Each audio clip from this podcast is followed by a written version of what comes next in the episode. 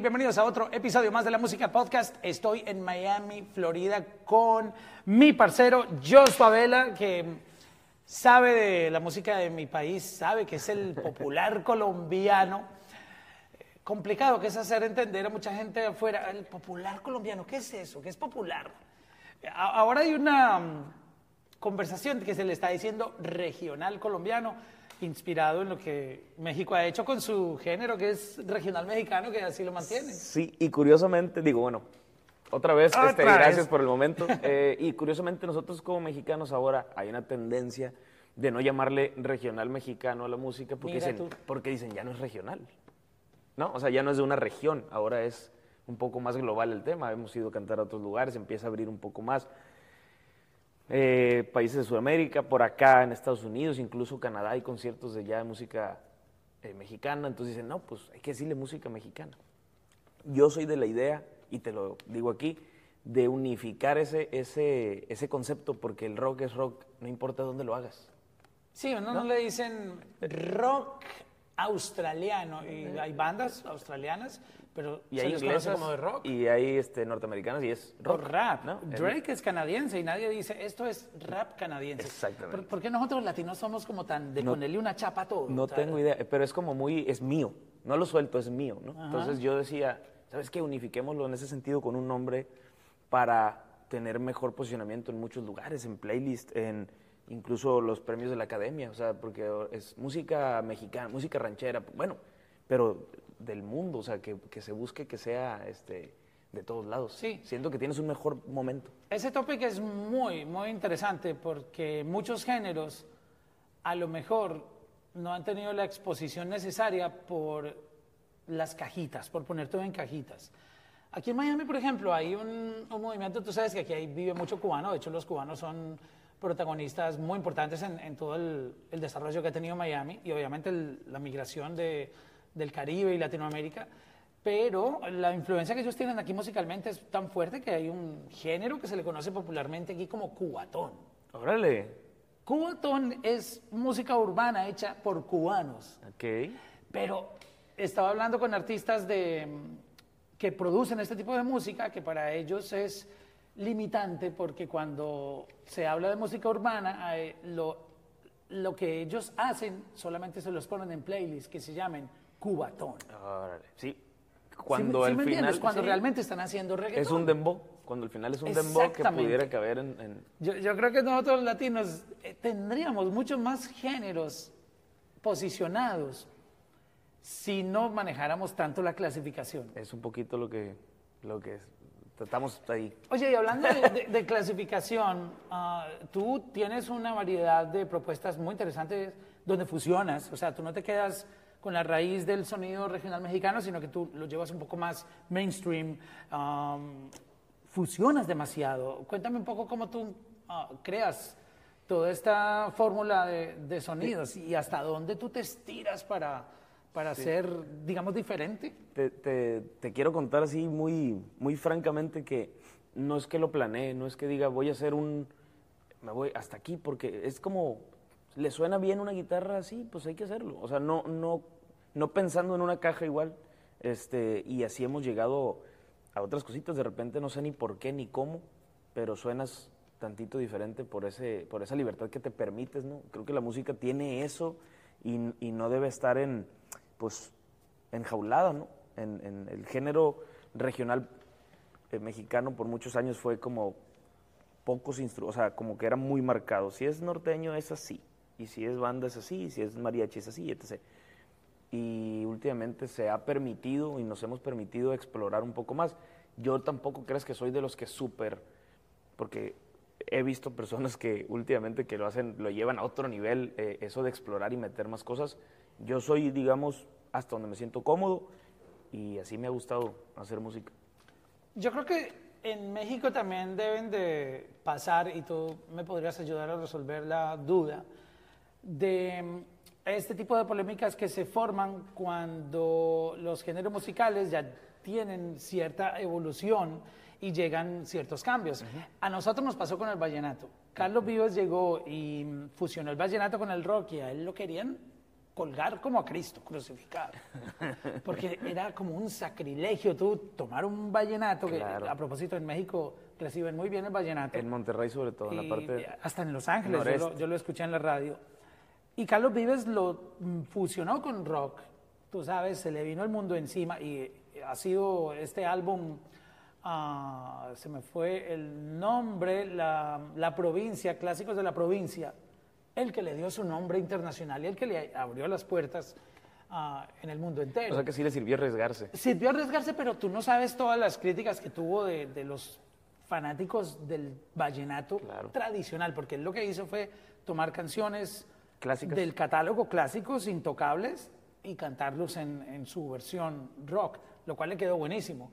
Am, con el regional mexicano pasa lo mismo, que hay una división entre la gente que dice, a mí me gusta esto tal cual como es de la mata, como se dice, Sí. y cuando llega alguien y propone como que l- se le van encima y lo quieren fusilar, ¿o no pasa eso en, en México? Sí pasa, pero cada vez menos. Ahora, ese decir de la mata está bien chido para nombre de disco, ¿eh?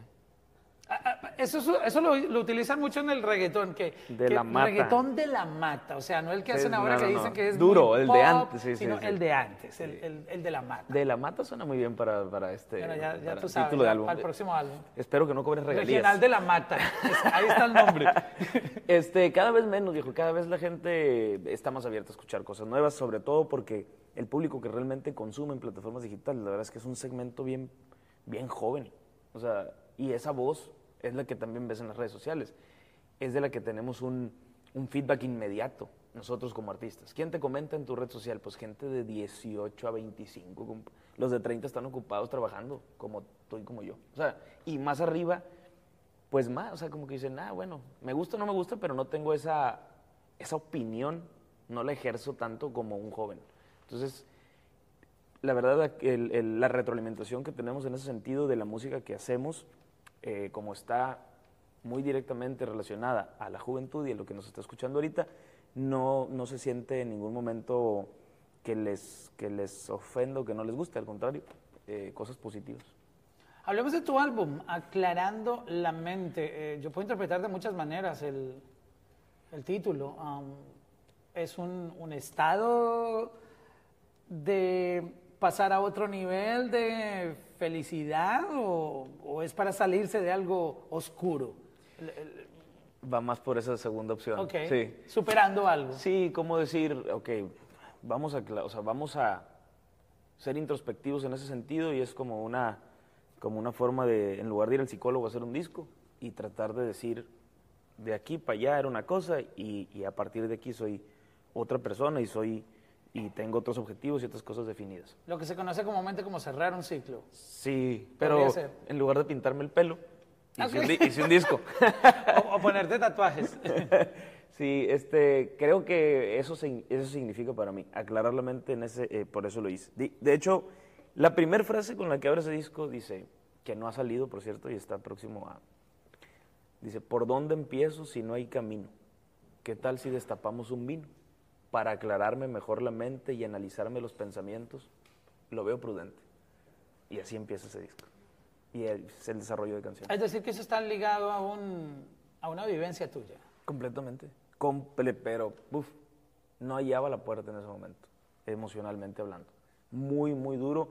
Incluso estaba con unos amigos que les mando un saludo en su rancho, este, Ricky Muñoz de Grupo Intocable, y estábamos planeando ciertas cosas para su nuevo álbum, porque soy autor de canciones. Eso, estábamos haciendo unas cosas para su nuevo disco, y me vio la cara y me vio mi estado de ánimo, y me dijo, no, o sea, vamos a poner un break a esto, no, no trabajemos hoy, o sea, ten esta botella y que te, o sea, como, y por eso me fui abajo de un árbol, me llevé la botella y por eso empezó así.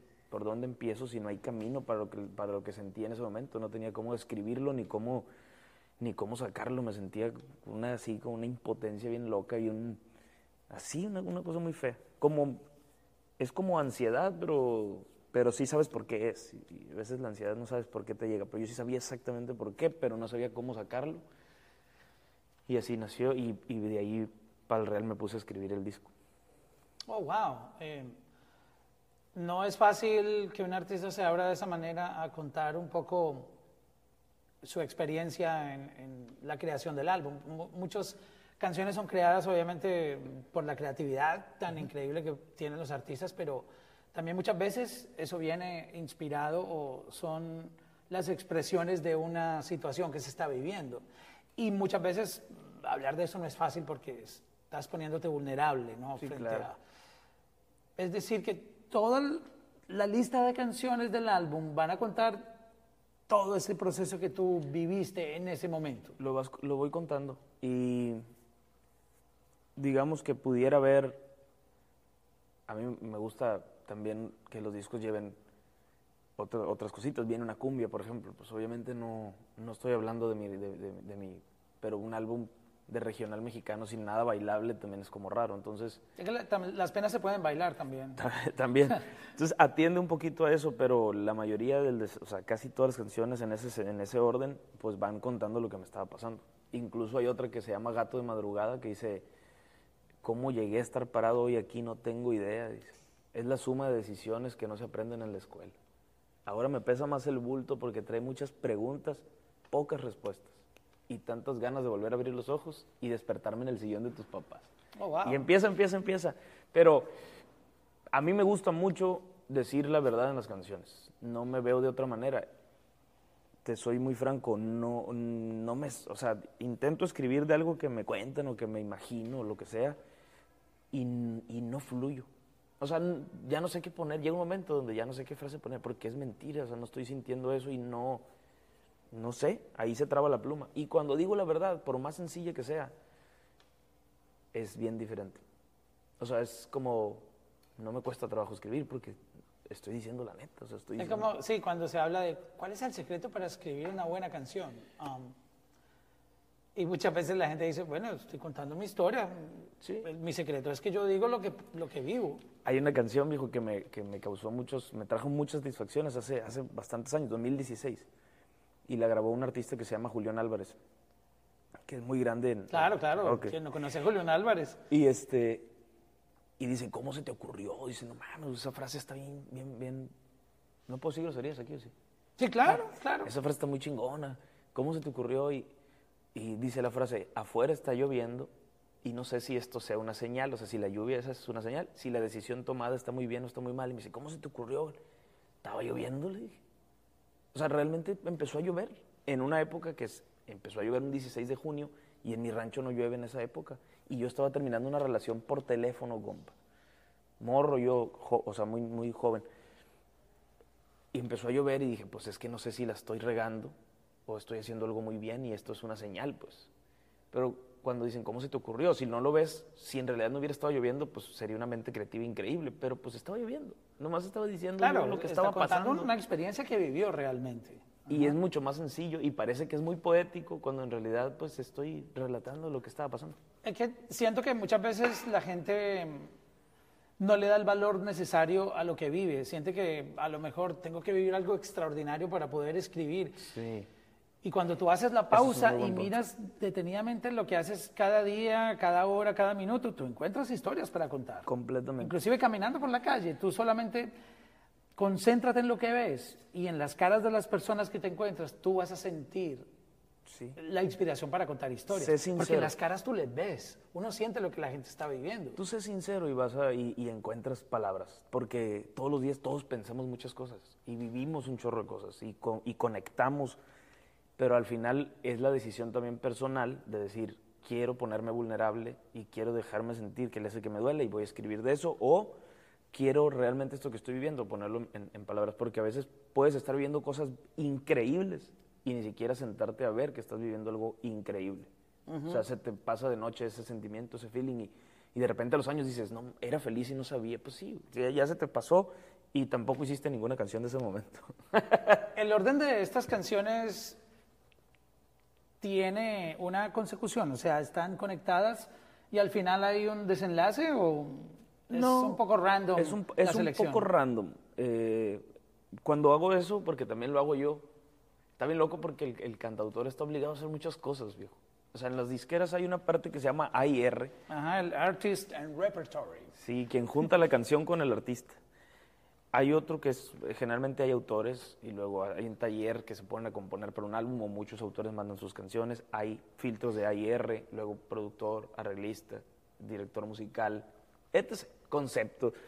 Y uno como cantautor, como que así es, tú elegiste ser eso y así lo tienes que hacer. Tú haces las canciones, tú haces tu selección de temas, tú lo grabas en tu estudio, o sea, como que es muy personal. Un álbum de cantautor es como lo más alejado de la industria, aún estando en la industria, porque no lleva todo ese criterio industrial de personas trabajando contigo, sino, órale, me entregas un disco, pues, porque eres autor y eres, o sea, es como, es como parte de.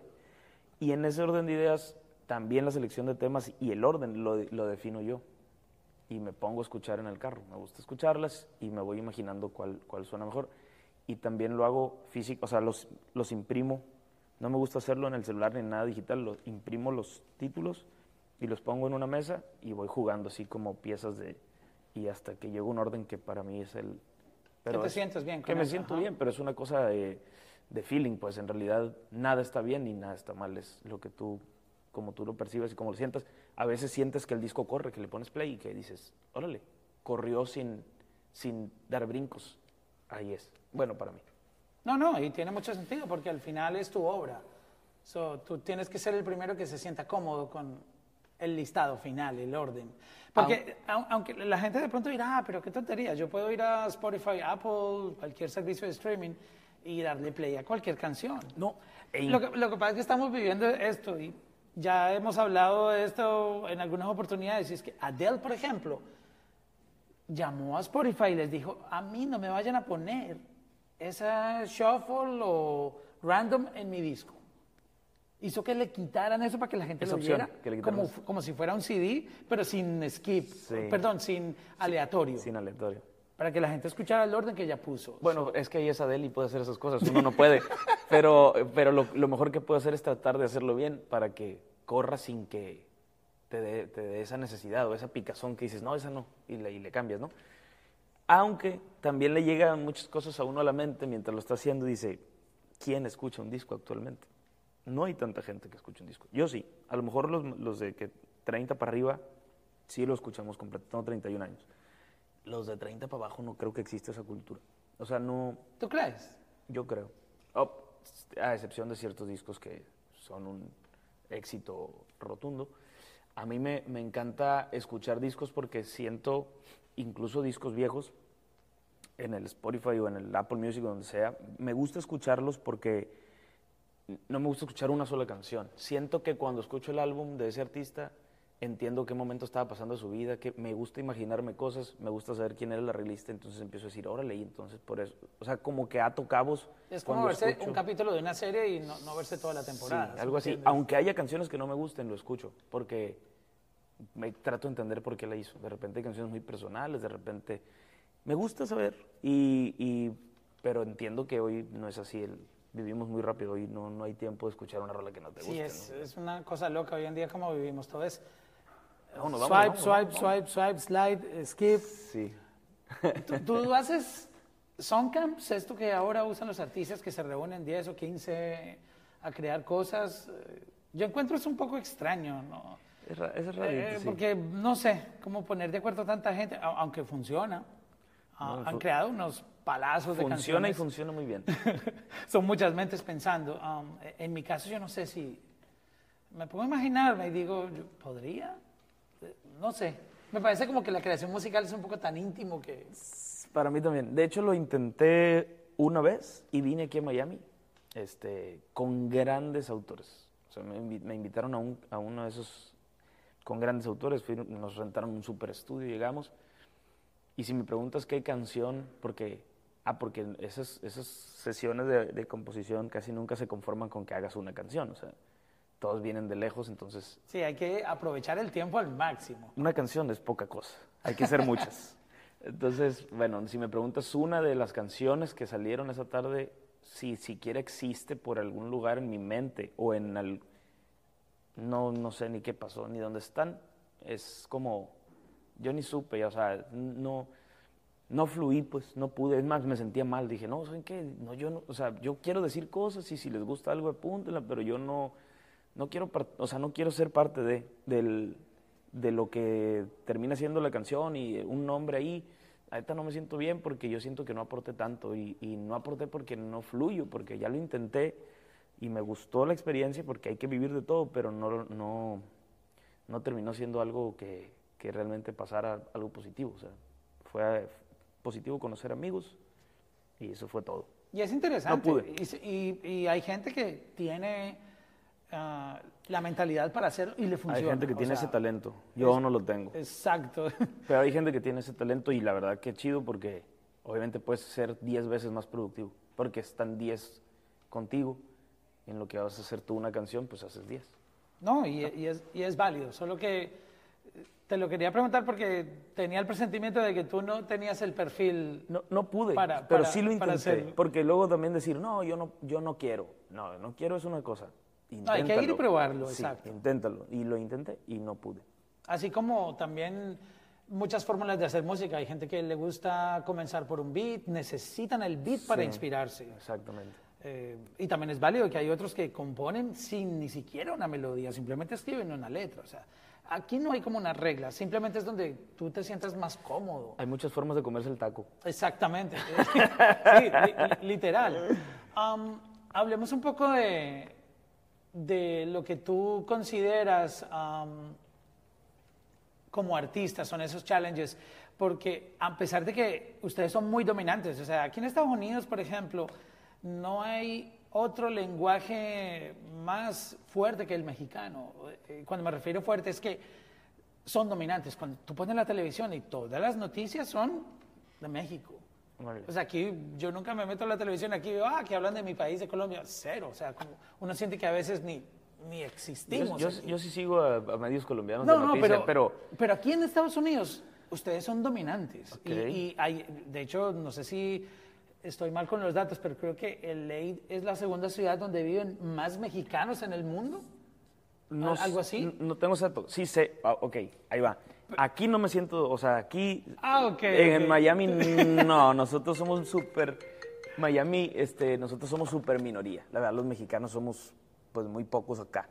Este, yo creo que ¿qué, qué porcentaje será? El 5% No, de los créeme latinos. que hay en, en todo lado, pero te quería preguntar, era justamente eso de mm, como artista, a pesar de, de esa, esa, ese monopolio, yo no lo llamaría monopolio, como que hay, hay una presencia muy fuerte de, de- de mexicanos y, y de hecho es el lenguaje que llaman neutro. Cuando alguien quiere trabajar en medios aquí, tienes que aprender a hablar el, lenguaje neutro. el- Sí, y- que- y que no- es y tan no neutro. tiene nada de neutro, No la tiene nada de neutro.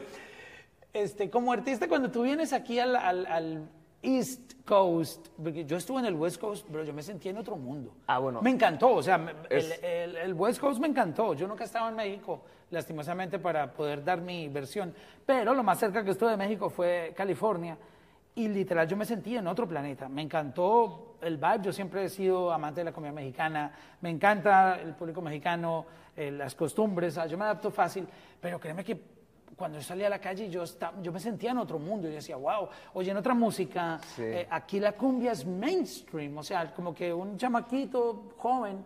Oye, cumbia. En mi Sí. país la cumbia ya es de, Es de los de los tatarabuelos. Ah, no, sí, O sí, sea, sí. es, son culturas, ah, nos identificamos, pero es diferente. Como artista, cuando tú vienes, por Tiene ejemplo, pequeñas, aquí, grandes diferencias. ¿cómo, ¿cómo tú te sientes? Que quisiera saber esa opinión que ahora me Ah, bueno, diciendo. aquí, aquí es este, para mí completamente diferente. Aquí nadie, casi los artistas que uno conoce, incluso te dije ahorita, Julián Álvarez, que es un artista, o sea, te tengo que, siento, me siento en la necesidad de explicarte quién es Julián Álvarez cuando en Los No, yo, Ángeles obviamente, el- no hubiera tenido que decir quién es, o sea, porque todo el mundo sabemos pero quién yo sé quién es Julián Álvarez. Tú, ta- y- tú sí, porque a lo mejor viviste allá o porque eres no, una persona lo, del lo me- conozco Ajá. porque, el- obvio, de él han hablado demasiado y, y uno lo encuentra en playlists y, en las noticias, en la televisión. Obvio, tampoco es que estemos tan Bueno, desconectados de, de lo que pasa. así me siento yo aquí, que sí, que siento que tengo que explicar eh, muchas cosas que, que, que para mí son obvias, pero, pero obviamente no, es una cultura que aunque compartimos lenguaje y muchas cosas, es, es, es un poco diferente.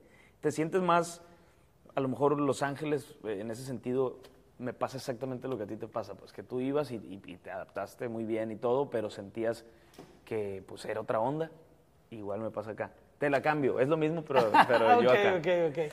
Pero no, créeme que hay, hay mucho público. eh, obviamente en, en este lugar hay más como por sectores, pero, pero mexicanos hay en todos lados, así como latinos y colombianos, claro. y, y cubanos, boricuas, dominicanos. Pero obviamente sí, como, como artista yo siento que muchas veces cuando vas a un territorio que no es... am, como que en este país se divide East Coast y West Coast, por algo le dirán así. Sí, sí, y es- sí, son no. culturas, somos latinos, pero el consumo de música, ah, que es lo, donde nosotros trabajamos, es muy diferente. Y ya si te metes más a fondo, pues en lugar de arepas son tortillas y... ¿No? O sea, no, como aquí que, también comemos mexicano. güey. como que me refiero que tenemos tantas similitudes, aunque son pequeñas, grandes diferencias, insisto. Y me gusta mucho, hablando del tema, este, este concepto que a propósito no, no sabía el nombre de la gira y cuando vi que ibas a cantar en un tour con Jesse Uribe, lo primero que pensé fue tequila y guaro. Y tú me dices, mira el nombre del tour. Y wow, se llama tequila y guaro. No, O sea, yo creo que mejor nombre ya no sé, pude Ya sé de qué pata cojeas, Ya, ya. compañero. Ya sé, ya sé cuál es el... Jesse Uribe, Estoy- qué, qué buena dupla están haciendo ahí. ¿Van a ser como que back to back, mano a mano, o primero canta uno y luego el otro? Queremos hacer un show donde... El mano a mano musical que Sí, le claro que él tenga su parte y, y- y- y yo mi espacio también para hacer lo que... Pero en algún punto me encantaría y estamos planeando eso y lo vamos a... Así, así es como queremos que sea, cantar canciones este, juntos. Eh, por ejemplo, canciones emblemáticas de La Mata, de Colombia. De la mata, claro. Nadie es de- eterno en el mundo. ¿Sabes Canciones, cuál es esa? sí, nadie es eterno en el mundo, ni teniendo un corazón. Exacto. Entonces, canciones también mexicanas, eh, de la mata igual, y, y poder hacer esa fusión, ¿no? De, de géneros, de voces, de, de cultura. Me gusta también porque siento que arriba del escenario va a haber esa diversidad, pero abajo también. O sea, me imagino un público, me imagino el público y digo, órale, mitad mexicanos, mitad colombianos, eso va a ser una fiesta. Sí, todo el mundo va a ir en Uber porque yo le digo, tú tienes que ver, yo me imagino que en México es igual, los eventos en, en vivo, eh, la gente ese día toma como si fuera su último día. Como si fuera en su mi país es igual, o sea, es- la gente sale loca. eh. Sí, sí, así es. este, Es eh, y- un- una terapia para ellos. Y vamos a estar acá, vamos a estar acá, empezamos en Chicago el 3 de noviembre y son, son algunas fechas que, digo, me gustaría compartírselas, no sé si es el, me voy a tardar un poquito porque son varias, pero Claro, ¿no? Y, lo- y los voy a poner también en social media ah, para que la gente no, no se pero los sí, vamos a estar el 4 en Washington, el 5 en Boston, el 6 en Brooklyn, el 11 en Atlanta, 12 en Lake Buenavista, Florida, el 3 en Miami, el 17 Anaheim, 18 Las Vegas, 25 Dallas y cerramos el 26 en Houston. Oh, mira qué bien.